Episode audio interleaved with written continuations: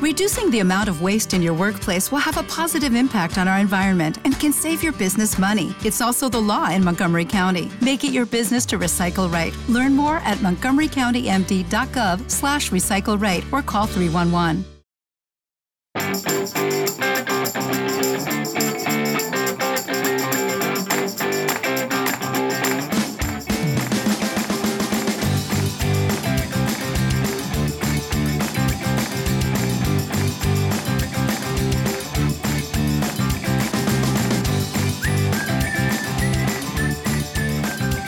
Comenzamos alto y claro.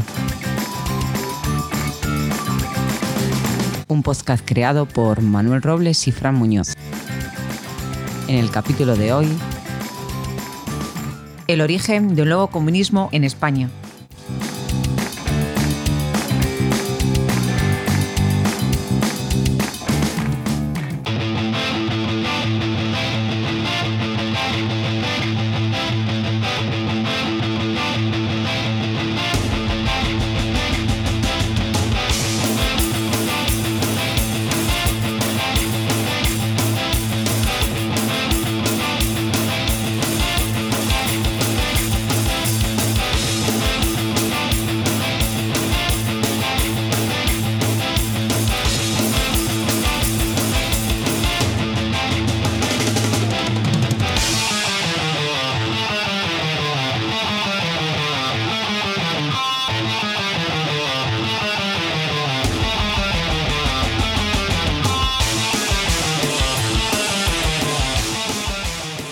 Hoy no comenzamos como siempre, he querido empezar con este rock and roll, con esta canción Pure Energy de Sacha Ende, pura energía, es lo que te deseo y lo que te envío para este nuevo 2021. Feliz año a todos vosotros, estáis escuchando alto y claro, este es nuestro primer episodio del 2021. Muchas gracias por estar al otro lado. Vamos a ver si conseguimos pasar pronto página este 2020, que sea lo antes posible, porque ya lo necesitamos. Y os deseo a todos vosotros pura energía para afrontar el año que se nos presenta. El primer recuerdo para este primer episodio del 2021 es para todas las víctimas de este COVID-19, para todos aquellos que habéis perdido un ser querido, para todos aquellos que habéis padecido esta enfermedad, nuestro primer recuerdo. Nunca olvidaremos el año 2020, pero necesitamos comenzar a superarlo.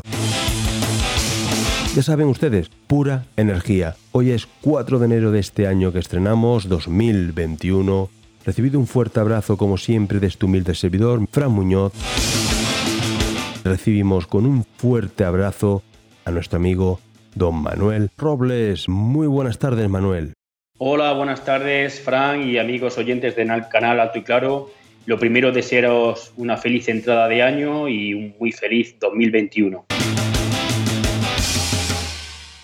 ¿De qué vamos a hablar en este episodio de hoy, Manuel? Sí, vamos a hablar de las posibles actuaciones, acciones de este nuevo gobierno socialcomunista, en la cual podemos encontrar inicialmente una relación con el gobierno de la República Bolivariana de Venezuela, y también iremos viendo si vamos encaminados hacia un Estado con una democracia más débil e incluso podremos analizar si realmente vamos hacia un Estado totalitario, semejante a lo que es gobierno chavista. Vamos a empezar con las relaciones que puede tener este gobierno o algunos sectores de este gobierno, principalmente miembros de Unidas Podemos, con el régimen venezolano. El primer caso que llama la atención y el caso más sangrante de la política venezolana, recuerden, Delcy Rodríguez, que tenía prohibida la entrada a suelo de la Unión Europea, aquí en España se celebró una reunión con plenos honores en el aeropuerto de Barajas, en pleno centro de la capital del Estado español, entre el señor Ábalos y la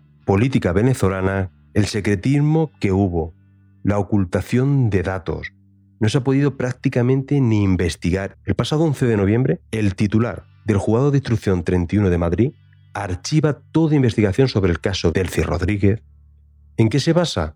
En que el aeropuerto de Barajas no es territorio nacional, estaba en una zona de tránsito se ampara en un artículo perdido de la ley de extranjería y sobre todo en lo que hemos estado hablando, en un informe elaborado por la Fiscalía Española, un informe muy favorable para que se pudiera archivar como se ha archivado este encuentro entre un dirigente español y una política que no podía pisar suelo español.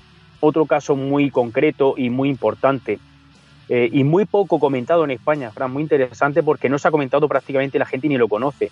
Fue aquel hecho, también hicimos eco en un anterior podcast, en los hechos ocurridos muy graves en la Embajada de Bolivia. Recordemos cómo policías que iban de cógnito asaltaron la Embajada de Bolivia en México eh, porque supuestamente allí se encontraban unos miembros eh, del gobierno de puesto de Evo Morales en los que supuestamente, repetimos, supuestamente tenían pruebas incriminatorias hacia algunos miembros del actual gobierno. Así que ese episodio muy poco comentado, pero muy grave. Digo, incluso la propia Fiscalía de Bolivia sí que actuó, la nuestra, como es lógico, ni se ha preocupado de ello y provocó un incidente a nivel internacional entre España y Bolivia. Has dicho como es lógico, y lo estamos viendo lógico, pero debería ser lo ilógico, que una Fiscalía del Estado español no investigue este suceso tan grave que me estás contando, Manuel, vuelve a ser otro apunte más del peligro que tenemos en ciernes. Luego también, Fran, nos encontramos con el diferente control de instituciones muy mediáticas que ponen ya también en duda eh, la posible parcialidad de este gobierno. Pablo Iglesias ha hecho con el control del CNI y, y de Radio Televisión Española.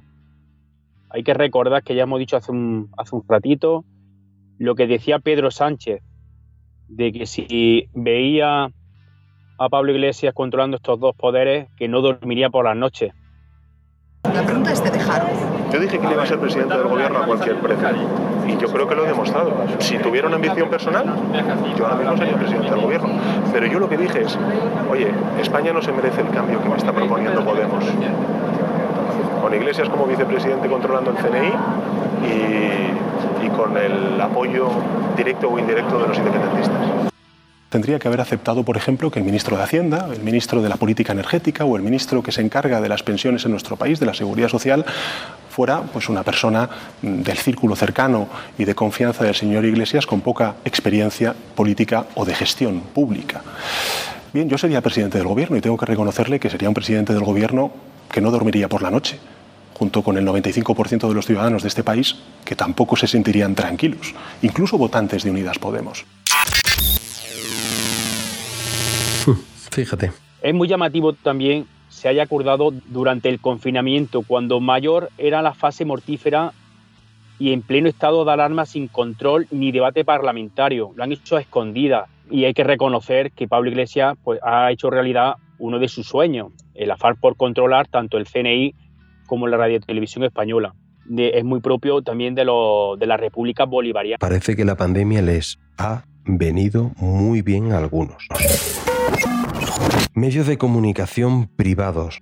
Eh, acordaros de la fuerte inyección económica y la fuerte subvención que recibieron los medios de comunicación.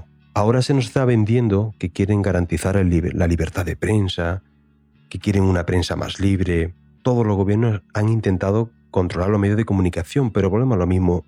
Ahora mismo estamos ante las actitudes con mayor descaro. Tenemos a la ministra Calvo, que quiere poner en marcha para luchar contra la fake news, y esto lo dejo entre comillas, el Ministerio de la Verdad.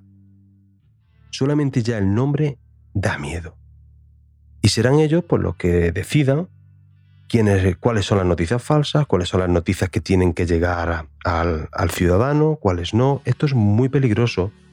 Eh, me recuerda muchísimo a la empresa Neutral, creo que es, que todos sabemos las vinculaciones hacia la señora Ana Pastor y hacia su marido, que son los encargados de controlar las fake news en Twitter, etcétera, etcétera. Imaginaros el peligro de la imparcialidad que se puede estar ejerciendo sobre los medios de comunicación, Manuel. O sea, eh, control de las redes sociales y de los medios de comunicación al uso. Quieras. Sí, Fran, y fíjate qué curioso. Ahora será el gobierno quien diga qué noticias son falsas, quiénes, cuáles son verdaderas. Eso me recuerda mucho a, a los métodos. El señor Chávez, Maduro, encima amparándose en la medida de la Unión Europea que pretende luchar contra la fake news, pero claro, contra la fake news relacionadas con el COVID. Ellos, basándose en esta norma de la Unión Europea, pues lo que pretenden es hacer el filtro total y absoluto de las noticias que le interesen a ellos sí o no. Me gustaría hacer una aportación de, de un libro que se está haciendo viral, se llama La Gran Manipulación, de Jano García, que es, se ha convertido en un fenómeno viral, eh, pues nos da una ligera idea de lo que se puede llegar a conseguir con este tipo de ministerio. Con el control de la información y la posibilidad que otorgan las redes sociales de manipular individualmente a los ciudadanos, las democracias corren un severo riesgo de convertirse en dictaduras modernas, que ya no requieren el uso de la fuerza para imponerse, sino simplemente con la manipulación de las masas para asegurarse el poder eterno. Con este tipo de manipulación puedes decir qué noticias son falsas, cuáles son verdaderas y siempre orientadas hacia una ideología concreta. Eh, repito, eh, parece que vamos hacia un modelo distópico orwelliano. Sí, señor. Gran libro. Recordar, La gran manipulación, Jano García, muy interesante y os lo recomendamos a todos vosotros. Manuel, el CIS, ¿qué te parece? El centro que tenemos de investigaciones de sociológicas. Nuevo, instrumento controlado por amigos de confianza del político de turno, en este caso Tezanos. Muy famoso, muy famoso. Este instrumento que, se, que utiliza el gobierno en este caso para hacernos pensar que esos estudios que realizan, esas encuestas, nos pueden hacer pensar que esa, la sociedad puede estar orientada o dirigidos para ir hacia un lugar concreto. Es decir, un estudio en el que pueden, por ejemplo, nos pueden decir que la vacuna eh, hay que ponérsela, que tú no estás de acuerdo en ponérsela, un 85% de la población, y coger con esa argumentación, que puede ser falsa, puede ser verdad, para hacernos creer lo que ellos piensan. Esto es un ejemplo, puede decir 50.000 cosas. Ellos pueden coger este sistema para, con el estudio supuestamente que ellos hacen, para decirnos que, que, las medidas que puede tomar el gobierno está basado en ese estudio, que es falso, para decir, imponernos lo que ellos quieran. Míticos los estudios y las encuestas del señor Tezanos. El CIS es un instrumento muy importante, muy interesante, eh, de extraordinario valor. Sin embargo, ahora ya eh, sirve, prácticamente sirve para hacer memes y, y bromas por Internet y ya no tiene prácticamente credibilidad. Es una pena, es una pena eh, que este instrumento se haya devaluado tanto. Es triste porque nos lo tomamos a cachondeo, pero la gravedad es importante. Nos lo tomamos a cachondeo, vamos, como se suele decir vulgarmente, reír por es no llorar. Es muy grave, Fran, porque no pueden hacernos pensar lo que ellos quieran. Claro, buscar el condicionar a, a las personas. Si no es grave todo lo que te estamos contando, llega algo que para mí es mortal lo más importante que es la formación de nuestros niños, intentar jugar con la educación. Antes te habíamos hablado de la ley CELA, tan de moda y en boga ahora mismo, intentar eliminar la educación concertada, intentar dar un golpe mortal hacia la educación especial. Solamente pretenden que la educación sea pública, eliminar la posibilidad de libre elección donde los padres puedan elegir qué educación y qué colegio pueden designar para sus hijos. ¿Será el gobierno quien eduque? ¿Y por qué no? Más que educar, adoctrinar a nuestros hijos. Se ha estado viendo en años anteriores, en Cataluña, cómo en las últimas décadas se han estado lavando el cerebro a los jóvenes catalanes para que su Lucky Land Casino asking people what's the weirdest place you've gotten lucky. Lucky? In line at the deli, I guess. Aha, in my dentist's office. More than once, actually. Do I have to say? Yes, you do. In the car before my kids' PTA meeting. Really? Yes. Excuse me, what's the weirdest place you've gotten lucky? I never win and tell. Well, there you have it. You can get lucky anywhere playing at LuckyLandSlots.com. Play for free right now. Are you feeling lucky? No purchase necessary. Void where prohibited by law. 18 plus. Terms and conditions apply. See website for details. Okay, round two. Name something that's not boring. A laundry? Ooh, a book club. Computer solitaire, huh? Ah, oh, sorry. We were looking for Chumba Casino. That's right. ChumbaCasino.com has over 100 casino style games. Join today and play for free for your chance to redeem some serious prizes. ChumbaCasino.com. No purchase necessary. Full prohibited by law. 18 plus terms and conditions apply. See website for details. Movimiento independentista ganaran adeptos. Hace 20 años no tenían el apoyo que tienen ahora porque llevan 20 años lavando la cabeza de sus jóvenes. Y esto es muy serio todo lo que estamos hablando es serio, pero Manuel, que jueguen con la educación de nuestros hijos, con el, el, problema que tenemos con la lengua vehicular, que quieren eliminar el castellano. Muy, muy, muy grave, sí, Manuel. pero Fran, yo quiero matizar que ha dicho Cataluña, pero también podemos hablar del País Vasco, Baleares, eh, también Galicia. Eh, yo creo que eh, la lengua vehicular ya ha desaparecido. Yo he hablado con mucha gente que han vivido en esa zona y ellos me hablan de que prácticamente el castellano ni lo mencionan en, en la aula. Por tanto, yo creo que en ese aspecto, eh, tanto el gobierno anterior del PP, el gobierno anterior del PSOE, el gobierno actual, tampoco es como ya confirmar lo que ya se sabía. El primer paso para la disección de lo que conocemos como España. Sí, sí, cierto, cierto, cierto. Quiero recordaros a todos vosotros artículo 3 de nuestra ley suprema, de nuestra Constitución. El castellano es la lengua oficial del Estado español.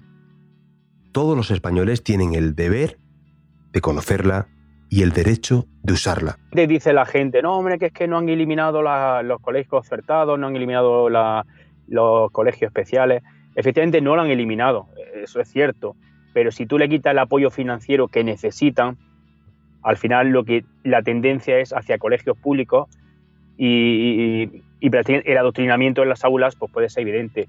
Recordamos una, puntualización eh, muy interesante que lo dijo la ministra Celán, muy propio de regímenes o, en palabras de, por ejemplo, personajes como Hitler, Mao, Stalin, Maduro. ¿bien? Pues aquí tenemos nuestra ministra Celán diciendo que los hijos no pertenecen a los padres, entonces yo me pregunto, ¿a quién pertenecen? Un niño de 5 o 6 años es totalmente libre, que hago? ¿Lo dejo en la calle, que se vaya solo? Si me dice que se quiere y lo dejo que se vaya. ¿Quién vela por ellos? Qué triste, ¿Quién tiene que darle los valores? ¿Quién tiene que darle educación? ¿Quién le da el respeto? Pero ¿cómo se puede ocurrir decir que no pertenecen a los padres? Unas criaturas pequeñas que no saben ni, ni cómo, qué tienen que hacer, los dejamos libres, que son libres, son independientes, pero ¿qué eso es una barbaridad, eso es una barbaridad.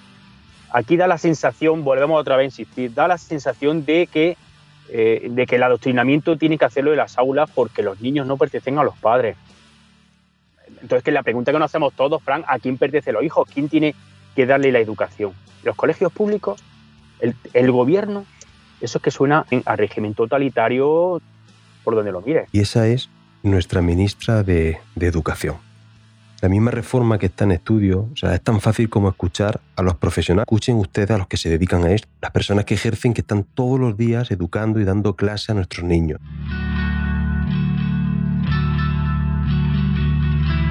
Se valora el trabajo especial, el trabajo en equipo de los alumnos, no se quiere que se suspenda y no quieren premiar el esfuerzo individual tan necesario, lo que conlleva a niveles intelectuales más bajos, donde tendremos personas más dóciles para adoctrinar, que serán individuos ineptos, pero eso sí, con su titulación universitaria o académica.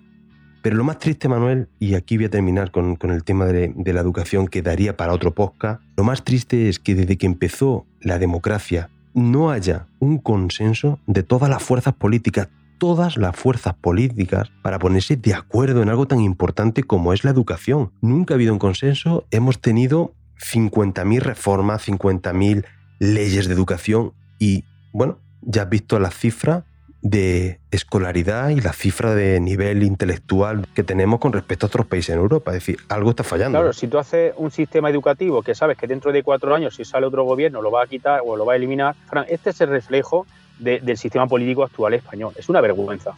Ya digo, yo me gusta meter a todos los políticos porque esto de ahora es una, es, son matices, pero es que anteriormente lo han hecho otros. Llevamos 45 años de democracia sin una ley de educación uniforme, única en España. Ya sabes que yo soy de la opinión de la educación, sanidad y, y defensa o seguridad debían ser a nivel nacional, no se pueden delegar en comunidad autónoma. Es un error, es un grave error para mí. Es un error y grave. Y que 350 personas que componen el poder legislativo no sean capaces de desarrollar una ley donde prime los valores, los conocimientos, la educación, algo tan importante para el futuro de un país. Buscan intereses políticos. Eso nunca había una ley de educación que todo el mundo esté de acuerdo con ella, ¿sabes? ¿No sería más sencillo que la ley de educación la realizaran realmente los docentes, los padres, eh, las asociaciones de padres, eh, lo hagan gente realmente bien preparada y no lo hagan los políticos de turno que no tienen formación académica en este sentido, la docencia, los que adoctrinen a nuestros hijos en las aulas. No, no debería de ser así.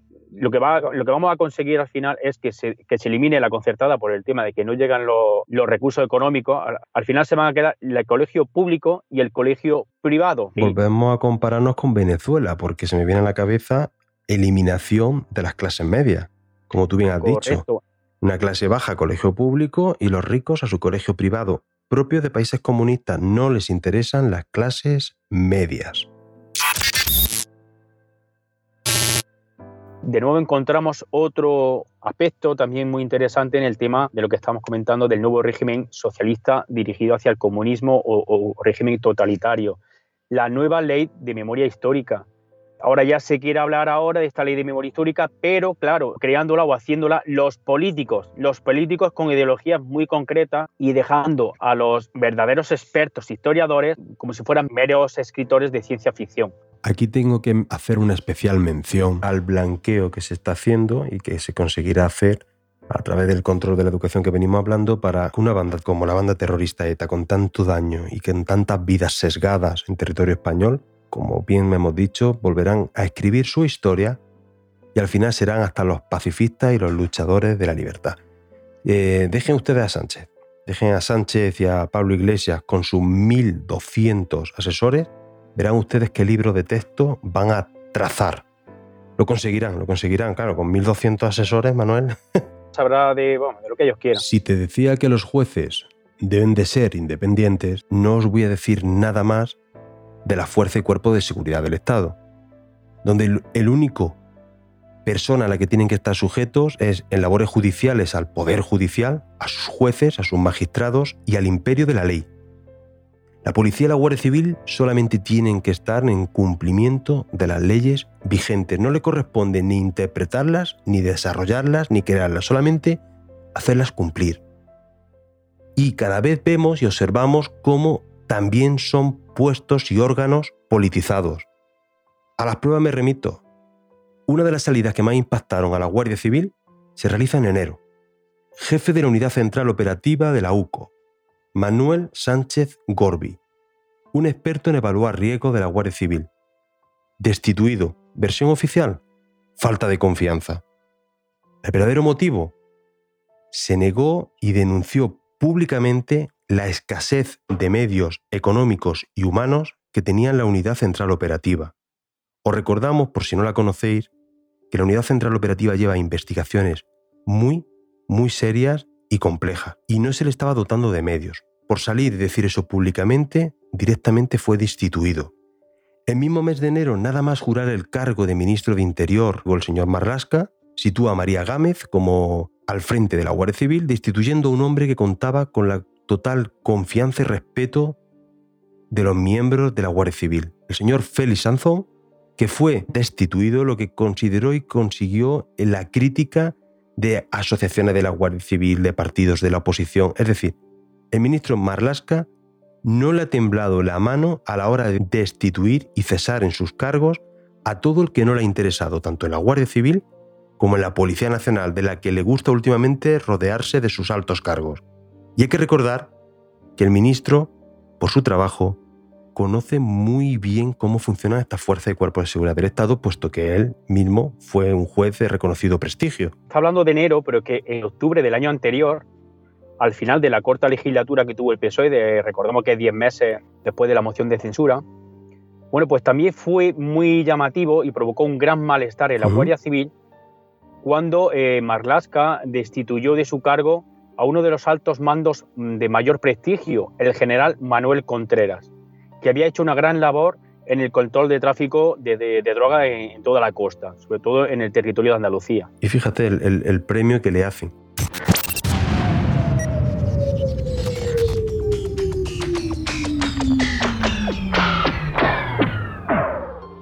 Continuando con la Guardia Civil, el último cese más sagrante llevado a cabo por el ministro de Interior el cese de Diego Pérez de los Cobos. Sufrió fuertes presiones por parte de la directora general de la Guardia Civil sobre una investigación que llevaba la Guardia Civil dirigida por el juzgado sobre las manifestaciones del 8 de marzo.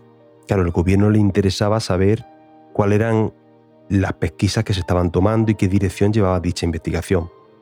Recuerden ustedes, el señor Diego Pérez de los Cobos fue destituido por no ser sometido a esas presiones y hacer lo que dice la ley.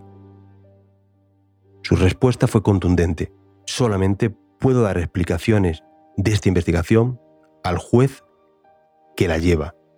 Por eso fue destituido. Ellos alegaron falta de confianza, alegaron otros motivos, nunca van a decir el motivo real. El motivo real fue que como buen miembro de la Fuerza y Cuerpo de Seguridad del Estado, en su cometido de policía judicial, informa al juez. Punto, porque si no estaría vulnerando y estaría cometiendo un sí, delito. Este, este episodio, eh, Frank, hay que reconocer que ha sido vergonzoso. Manifiesta una orientación, una orientación totalitaria al respecto. Aquí obedeces o te cesan de tu cargo. Eh, aunque lo que te pida vaya en contra de las leyes que ellos realmente han jurado defender. Ellos están primero las leyes y luego están los políticos. Recordemos que también cesó el sustituto de, de, Diego Pérez de los Cobos. Claro, por honor, también al que nombraron presentó la dimisión y nadie quería ocupar el puesto porque era una persona muy querida. Pero no te lo pierdas, hemos hablado de la Guardia Civil. Pero ¿y en la Policía Nacional? ¿Pasará lo mismo? Señor José Antonio Nieto González, jefe del Servicio de Prevención de Riesgos Laborales del Cuerpo Nacional de Policía, encargado del protocolo interno del virus y una persona respetada y querida por sus subordinados y por sus iguales.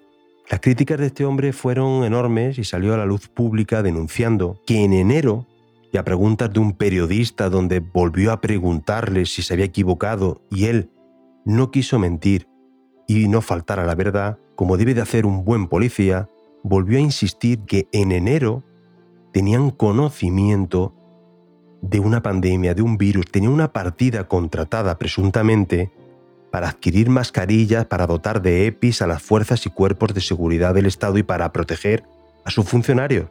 Recordemos, era el máximo responsable de riesgos laborales. Como cualquier responsable de riesgos laborales de cualquier empresa, tenía que velar por sus funcionarios. La partida a última hora fue denegada. No se llegó a concretar esa adquisición. Este hombre, su delito, decirlo públicamente, decir y dar veracidad a lo que ya se, se, intuía de que se tenía conocimiento de esto, como él verifica que fue en enero, no como nos han querido decir que se enteraron a partir de marzo, no, en enero ya se tenía conocimiento y la prueba es que el máximo responsable de riesgos laborales ya estaba adquiriendo mascarillas. Bien, pues otro cese más en las fuerzas y cuerpos de seguridad. Me recuerda mucho a las Lucky Land Casino asking people what's the weirdest place you've gotten lucky. Lucky? In line at the deli, I guess. Aha, in my dentist's office. More than once, actually. Do I have to say? Yes, you do. In the car before my kids' PTA meeting. Really? Yes. Excuse me, what's the weirdest place you've gotten lucky? I never win and tell. Well, there you have it. You can get lucky anywhere playing at LuckyLandSlots.com. Play for free right now. Are you feeling lucky? No purchase necessary. Void where prohibited by law. 18 plus. Terms and conditions apply. See website for details. Judy was boring. Hello. Then Judy discovered ChumbaCasino.com. It's my little escape. Now Judy's the life of the party. Oh, baby, mama's bringing home the bacon. Whoa, take it easy, Judy. The Chumba life is for everybody. So go to ChumbaCasino.com and play over 100 casino-style games. Join today and play for free for your chance to redeem some serious prizes. ChumbaCasino.com. No purchase necessary. Void where prohibited by law. 18 plus. Terms and conditions apply. See website for details. Policía de Sudamérica, a la policía venezolana, a la policía boliviana. El día que la policía pierda la independencia y se haga políticos y actúen bajo las órdenes del, del gobierno de turno, mal vamos, Manuel. Sí, da también esa sensación, ¿verdad, Frank? Que también vamos orientados al control de la fuerza y cuerpo de seguridad del Estado por parte del gobierno.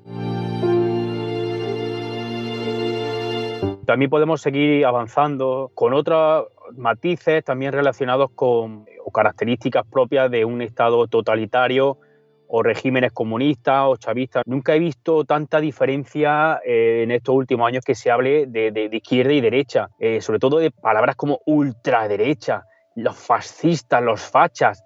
Es increíble, Frank. Yo mmm, me da la sensación, porque eso es también muy utilizado en estos regímenes, el, el siempre crear los extremos, y eso es muy peligroso. Sino que eh, lo peor que se puede decir en, los chats, ¿no? en las redes, se puede poner ese tipo de gente ignorante o gente que va buscando ese tipo de odio, bueno, quizás sean los mínimos. Lo que pasa, lo más preocupante es que mm, ya se utiliza en la política española, se utiliza en el Congreso, se utiliza en las Cortes.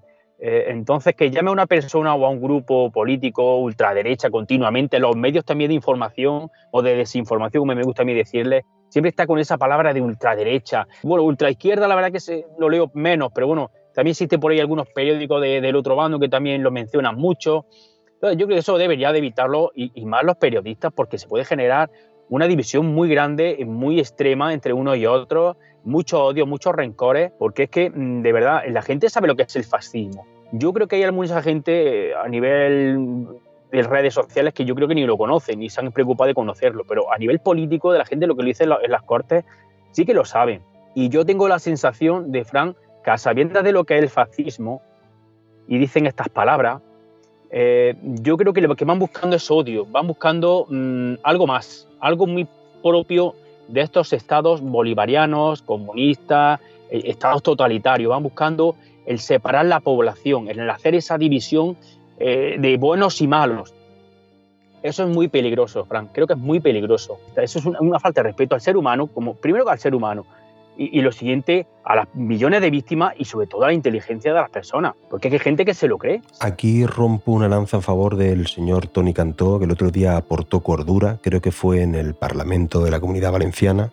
Tony Cantó, representante de Ciudadanos, donde hizo una exposición brillante y él no diferenció y hablaba claramente de lo que es los totalitarios. Que no nos vendan la moto y que no nos quieran dividir sobre izquierdas, derecha, ultraizquierda y ultraderecha. Porque aquí lo que tenemos que ver son los totalitarios. Las personas que intentan imponer su doctrina, sus ideas, por la fuerza, tanto de izquierdas como de derechas. Os invito a que busquéis en YouTube o que busquéis en el Google sobre la exposición que hizo el señor Tony Cantó, porque creo que estos mensajes son los que tienen que funcionar en el panorama político que no nos vendan, que no nos engañen y como, bien dice Manuel, no nos traten por idiotas. Quiero ver ahí y escuchar al señor Tony Cantó porque es interesante y es muy importante eh, el totalitarismo, señores. Los que han sido totalitarios. Y tanto Hitler fue un totalitario y un asesino como lo fue Stalin. ¿A quién le interesa dividirnos? ¿Quién se beneficia de esto? Todos los que no piensan como ellos son fachas, son fascistas, son... da lo mismo la etiqueta. Buscan el odio en la oposición. En aquel que discrepe de ellos, buscan atentar contra sus ideas. Solamente quieren imponernos las suyas.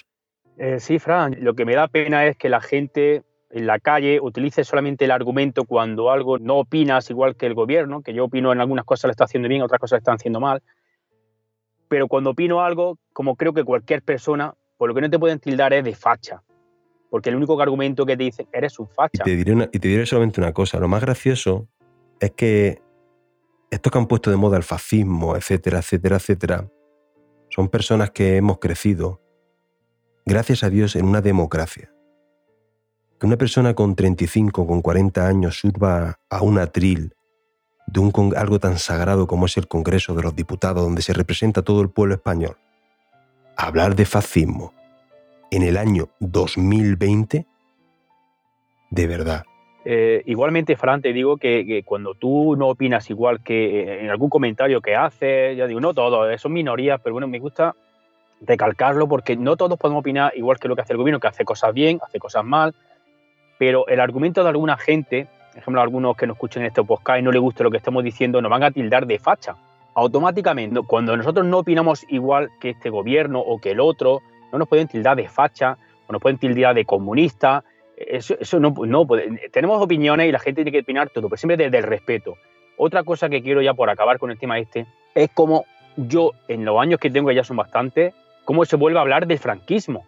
Un, odio, una guerra, entre, una guerra civil entre hermanos, un, un sistema un régimen totalitario y vuelve a resurgir casi 100 años después, cuando nuestros padres, nuestros abuelos lo han olvidado y tenemos que ser nosotros, los nietos o los bisnietos, los que estén sacando ahora, desenterrando este odio y esta... Y, esto es que me parece vergonzoso, Fran. Es, una vergüenza que se empiece a hablar y ya digo, no a, nivel de personas que, bueno, la gente, cada uno que habla lo que quiera es respetable, pero eh, eh, en, un Senado, en un Congreso, no se puede hablar de franquismo, franquismo, facha, comunismo, extrema izquierda, extrema derecha.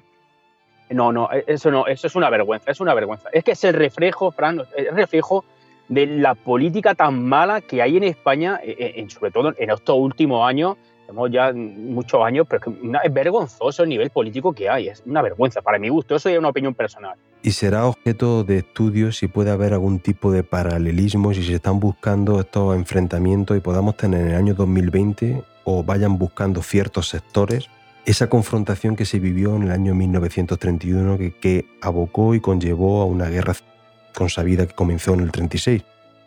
Estudiaremos ¿no? para el próximo podcast si puede haber algún tipo de paralelismo. Fran, yo creo que merece la pena hacer un podcast de eso y digo, hemos recibido también mucha información y intentaremos hacerlo. Continuamos buscando división, continuamos buscando el confrontamiento, la división por razón de género. ¿Se busca verdaderamente de manera efectiva la igualdad entre hombres o mujeres? ¿O hay algunos sectores que estén beneficiados y empeñados en que esta igualdad no exista. Da la sensación que hay dos bandos en la actualidad. Los opresores, violadores o asesinos, que son los hombres, y las víctimas oprimidas, que son las mujeres. Se hacen leyes partidistas donde se vulneran, por ejemplo, la presunción de inocencia. A las pruebas me remito. La ley no ha conseguido descender el número de mujeres fallecidas. Por tanto, la ley está mal y habrá que cambiarla. Pero ya no solamente eso, eh, es cierto que muchas mujeres, ahí están los números, fallecen, se hace una propaganda por parte de ciertos sectores y por supuesto que hay que combatir con cualquier tipo de violencia. Pero lo que no hablan es de los niños que fallecen a manos de mujeres o de hombres que también fallecen. Da lo mismo el género, da lo mismo el sexo, es decir, la violencia en algo tan sagrado como es un domicilio, cuando hay un vínculo de parentesco, debe de ser castigada, independientemente de género. No interesa hablar, no interesa debatir sobre la existencia de denuncias falsas, no interesa hablar sobre la impunidad con la que una persona puede denunciar falsamente a su pareja y, y a las pruebas nos remetimos. Y aquí termino dejándote a la presidenta de la Asociación Infancia Libre, aquella María Sevilla, asesora de Podemos, que se le ocurrió la brillante idea ya no solamente de interponer 20.000 denuncias falsas presuntamente hacia su pareja, sino que secuestró a sus hijos. Lo digo basándome en la sentencia donde la condena a dos años y cuatro meses de prisión por un secuestro de menores porque privó que su padre pudiera ver a sus hijos. Esta era la asesora de Podemos, que era la que realizaba la política de Unidas Podemos en relación con la infancia. Ojo, en vez de denunciar a esta persona, porque en cualquier partido puede haber un grano y un garbanzo negro, salen rompiendo lanzas a su favor, diciendo que es una sentencia despreciable, que se ha utilizado una justicia patriarcal, y lo digo en palabras de Isa Serra, que salió a los medios de comunicación, Isa Serra es una persona allegada y vinculada a Podemos, que salió diciendo que era una sentencia patriarcal del juez y que estaba todo manipulado. O sea, el fanatismo a su máximo exponente, Manuel. Sí, además que esta ley, Fran, se utiliza muchísimo como arma para conseguir los beneficios sociales y también para la custodia de los hijos. Me parece una herramienta muy triste el tema del maltrato, porque realmente hay mujeres maltratadas y, como sabemos, asesinadas, pero es que el problema es que muchas mujeres que no lo son utilizan a esas víctimas, a esas víctimas utilizan ese dolor para poder conseguir beneficios sociales y, como hemos dicho, para también para el cuestión de los hijos. Al final lo vemos, porque eso es un día a día, lo vemos de nuestro vecino, de un familiar, de un amigo, de un compañero, vemos que esas denuncias falsas existen. Eh, parece que el nacer o, ser hombre, tenemos que tener ese estigma de ser un maltratador, un violador o, o un asesino en potencia. Es que estamos ante una ley que actualmente no nos defiende como hombres ni a nuestros hijos, ni a nuestros hermanos, ni a nuestros amigos. Es que se nos acusa sin prueba y automáticamente no pasa absolutamente nada. Según datos oficiales del 2019, que hubo más de 168.000 denuncias por violencia de género. De esas denuncias, en torno a 36.000 fueron sentencias condenatorias. Por tanto, el resto, casi un 80% de esas denuncias, han sido desestimadas, archivadas o sobreseídas. Estamos hablando de más de 130.000 hombres que fueron puestos a disposición judicial, pasando las noches en los calabozos de la Guardia Civil de la Policía, privados de libertad y, en su caso, privados del contacto de sus hijos o familiares, además del daño moral, social y psíquico que supone herverse en una situación tan indignante y tan desagradable. ¿Os imagináis que eso fuese al revés? ¿Que fuese la mujer la detenida? ¿Qué régimen totalitario se nos viene a la cabeza? ¿De qué época estaríamos hablando? Me pregunto, ¿dónde está la presunción de inocencia? ¿Dónde está la igualdad? Muchas denuncias falsas presuntamente, o eso se puede traslucir o intuir, eh, no son castigadas cuando hay denuncias falsas, pero lo más triste de todo es que tenemos la sensación que la verdadera mujer maltratada ni denuncia. O sea, muchas mujeres mueren y no hay ningún tipo de denuncia previa puesta pero sí que me da la sensación, y es muy triste, que hay ciertas organizaciones que creo que velan más por su interés económico que por el deber de proteger a la persona más débil. Yo desde aquí solamente decir que hay que acabar con cualquier tipo de violencia, que nadie puede asesinar a otra persona, y que estas asociaciones que se lucran deberán preocuparse verdaderamente porque esto no sea así. Y digo verdaderamente porque volvemos a incidir en lo mismo. La ley falla. Y para mí, lo más importante es la educación, Manuel. Eso se recibe y se imparte en casa. Sí, sí, educación, importantísimo. Esa es la raíz, de, esa es la raíz, esa es la raíz, Esa es la raíz. Educación, de no sentirse superior y nadie, nadie. Y ahora fíjate que se está educando totalmente de forma contraria, hasta el punto de tener algo tan vergonzante, insultante y dolorosa que recientemente, en una campaña en la ciudad de Córdoba, aparece un lema de mayor no quiero ser como mi papá. Lo retiraron a las pocas horas, pero, por favor, de verdad, intentar inculcar a un niño que su padre pueda llegar a ser un violador o sea un asesino solamente por el mero hecho de nacer varón, eso ya implica lo que se está haciendo. O sea, es triste.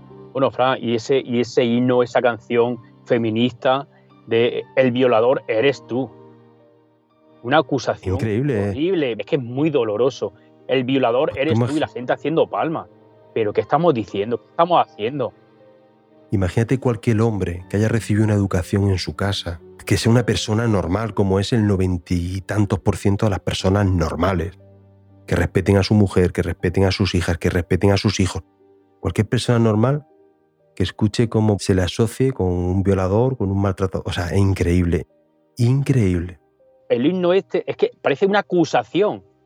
Es que si ves eh, eh, el movimiento o, la coreografía, es como señalando, el violador eres tú. Yo qué sé, Fran, es que tú imagínate, yo ya tengo una cierta edad, ya no... Pero niños, adolescentes que vean ese tipo de actitudes, el violador eres tú. Esa es la educación. Tú estás hablando de educación y efectivamente, esa no es la educación. La educación está en los padres, está en los colegios y no es decir que a un niño que es un violador. No lo puede decir a un niño que es un violador y a la niña es una víctima.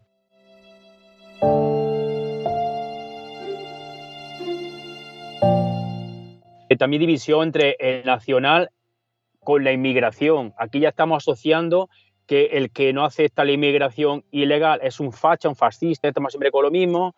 Y los buenos, los maravillosos son los que realmente aceptan a la inmigración, esos partidos que eh, van muy bien, que, es fenómeno, que hay que aceptarlo, que son los mejores, los mejor preparados, que entren, que entren todos, que bien queda, ¿no? Queda maravilloso, pero eso está genial, pero luego resulta que cuando están en España, pues prácticamente nos olvidamos de ellos.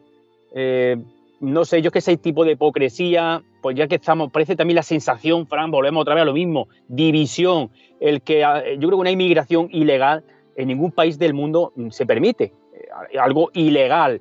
Otra cosa es que esa gente que ha llegado, pues hay que atenderla, darle una ayuda, pero lo que no podemos hacer luego, Fran, es dejarlo en mitad de las calles tirados, durmiendo en coches, en la mente ambulante, eh, como todos los vemos ahí en las calles, no sé hasta qué punto esa inmigración ilegal, gente sin contrato, no pueden trabajar como es lógico, o, los que trabajan eh, son explotados por, por, esas condiciones en las que Ahí vienen. hay temática para otro podcast. ¿Qué hay detrás de esa inmigración y cuáles son las mafias que se están lucrando con el dolor de estas personas? Porque se están lucrando y, no se nos está contando la realidad que hay detrás de esas entradas ilegales en España. ¿Por qué no quitan las vallas? ¿Por qué no quitan los muros? ¿Por qué no quitan las concertinas? ¿Por qué no dejan que entren todos? Pues esta vez será porque la inmigración ilegal se tiene que controlar. Entonces, lo que no podemos hacer es tildar a uno de ultraderecha, fascista, eh, xenófobo, racista, se puede hablar de todo, venga, echas pestes hacia lo que al final hacen todos. Entonces, aquí ya veo que a nivel político interesa hablar de que unos son en contra de la inmigración ilegal y otros están a favor, pero no hacemos nada por, por el ejemplo claro de lo que está pasando en Canarias, Francia, no tenemos que irnos tan lejos. Lo que está ocurriendo en Canarias. Queremos solidarizarnos y mandar un fuerte abrazo al pueblo canario, a los ciudadanos canarios, porque verdaderamente tienen un problema muy serio, un problema que en plena crisis en la que nos encontramos o en la plena crisis que va a llegar, eh, tienen un problema grave. Ya son muchos los turistas que no ven como ese destino porque va a haber un grave problema y así lo perciben los ciudadanos, un grave problema de seguridad ciudadana. Desde aquí solidaridad con todos los ciudadanos de Canarias solidaridad con esas fuerzas y cuerpos de seguridad del Estado que tienen un serio problema, ya veremos cómo va transcurriendo. Por resumir este tema, Fran, me gustaría eso, que se está utilizando a estas personas, a esta inmigración ilegal, eh, para, por, con fines políticos y también con fines de división. Son meros instrumentos, que lo utilizan como meros instrumentos. Sí, sí, pues así lo veo yo, Fran. Para, para, para división y, y, para tema de electoral. Muy, muy, me da mucha pena todas estas cosas, Fran esta hipocresía, ¿no verdad? Yo creo que al final creo que la palabra es hipocresía. Pero bueno, aquellas manifestaciones, aquellos movimientos radicales, ciudadanos negros eh, pidiendo a la raza blanca que se arrodillara, que pidiera perdón, lo cual puede ser legítimo y es legítimo. Pero fíjate, esa hipocresía, cuando se produce el degollamiento de inocentes islamistas recientemente en Francia y Austria, es curioso, ¿eh? Eso no se le da la repercusión, no hay manifestaciones, no hay denuncia. ¿A quién le interesa que se silencien los atentados islamistas? ¿A quién se intenta proteger? ¿Por qué no tiene esas manifestaciones multitudinarias? ¿Eso no le llama la atención? ¿Que haya terroristas islamistas asesinando vilmente a ciudadanos?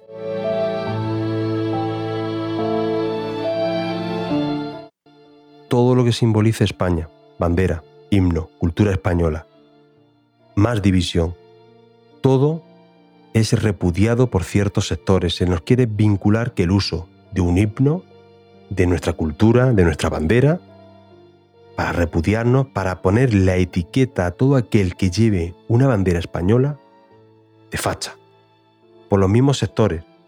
Y yo lanzo una pregunta. ¿Se imaginan ustedes alguien en el pueblo norteamericano que no se sienta orgulloso y que no se enorgullezca de llevar su bandera? Tenemos una cultura, una cultura rica, formada por miles de pueblos que constituyen nuestra geografía. Volvemos a lo mismo, Manuel.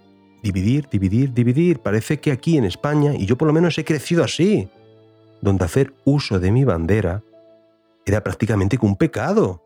Sí, sí, Fran, ya es que mira, cualquier camiseta que lleve cualquier simbolito de España, eh, una pulserita, un mechero, un cinturón, cualquier unos tirantes que ocasionaron la muerte de, un hombre por, un... Bah, ya hablamos en su momento de, este caso. No sé, es que ya no puede decir ni viva España. Si es que dice viva España te están llamando facha.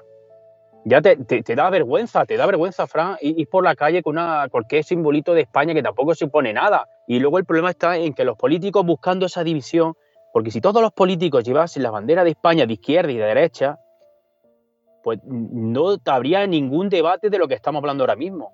Lo que pasa es que algunos dicen, no, es que yo no hace falta que lleve la bandera para ser español. Pues si no hace falta, póntela. ¿Qué más da? Si nos la ponemos todos los españoles, no se va a identificar los símbolos de España con ningún partido político concreto, ni ningún sector, ni izquierda ni derecha, sino España. Efectivamente. España, nuestra cultura. España es nuestro país, Frank. España es nuestro país y el que no le guste, que se vaya. Efectivamente, los alemanes orgullosos de su país, los franceses orgullosos de su país, los italianos orgullosos de su país. ¿Os imagináis vosotros en Estados Unidos, y vuelvo a poner ese ejemplo, una final de la liga de la NFL con tantos seguidores y con esos minutos tan vistos, y con esa expectación. ¿Se imaginan ustedes a los espectadores silbando el himno nacional norteamericano? Aquí, en España, con total impunidad, ha pasado. Y ha pasado varios años. ¿Qué buscamos, Frank, con, esta, con estos símbolos? ¿División? Parece que sí, ¿verdad?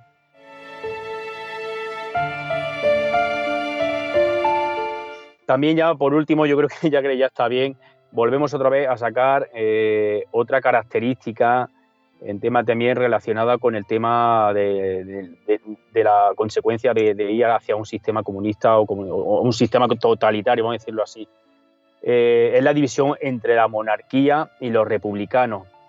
Ya se ha abierto ahora de nuevo un debate, una problemática entre, bueno, ya hemos visto los ataques y desplantes continuos hacia el rey Felipe VI por parte de algunos políticos, eso ya de sobra conocido, no vamos a entrar ahí, una falta de, una falta de respeto total hacia la institución.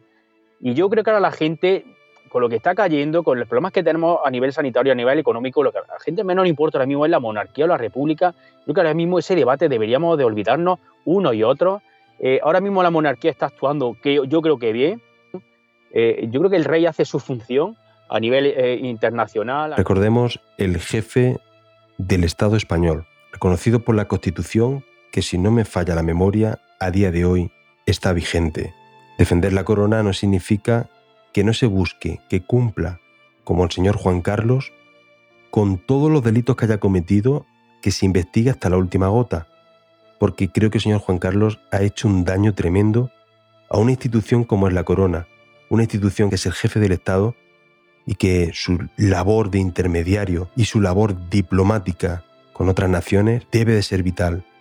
Así es, Fran, estoy de acuerdo contigo. Si ha cometido delitos, que se juzguen, que los condenen y que pague.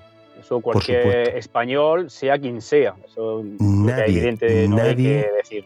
Nadie puede estar por encima de la ley en un país que se precie de democrático. Y cuando digo nadie, también me refiero a esas personas que tienen el privilegio de estar aforadas. Nadie puede estar por encima de la ley.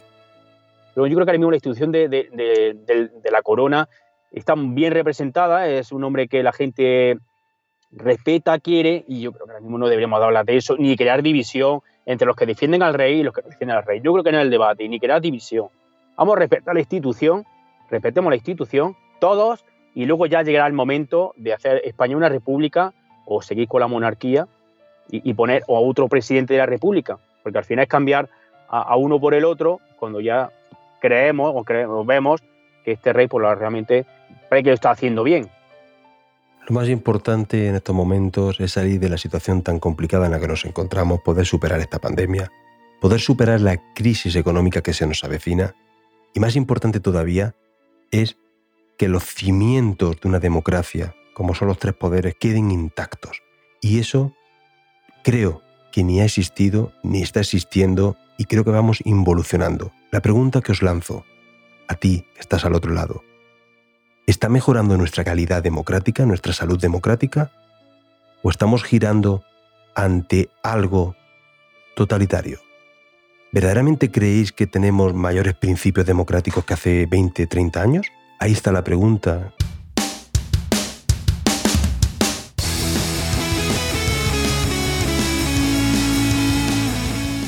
No podemos concluir este episodio sin daros las gracias por vuestro apoyo, como hacemos siempre a todos los que habéis tomado un minuto en darnos un me gusta, en dejarnos algún comentario y en ese feedback.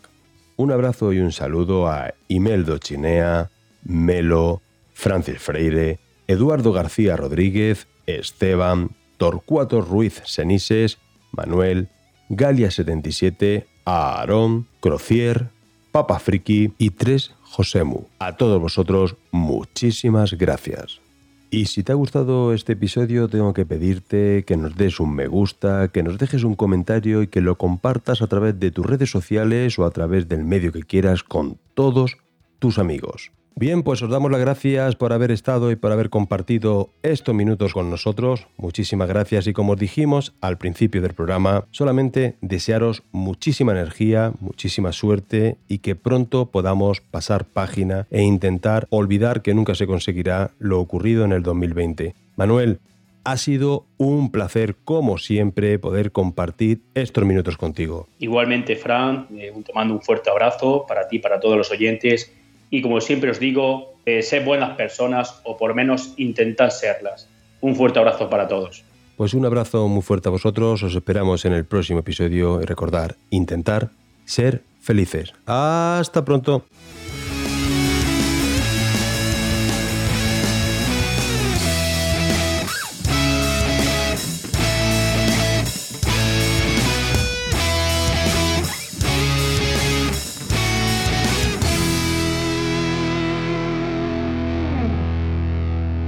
¿Te preocupas por tu familia? Entonces, ¿por qué darles solo huevos ordinarios cuando pueden disfrutar de lo mejor? Eggland's Best, los únicos huevos con ese delicioso sabor fresco de granja, además de la mejor nutrición, como 6 veces más vitamina D, 10 veces más vitamina E y 25% menos de grasa saturada que los huevos regulares, además de muchos otros nutrientes importantes. Así que, dales los mejores huevos. Eggland's Best, mejor sabor, mejor nutrición, mejores huevos.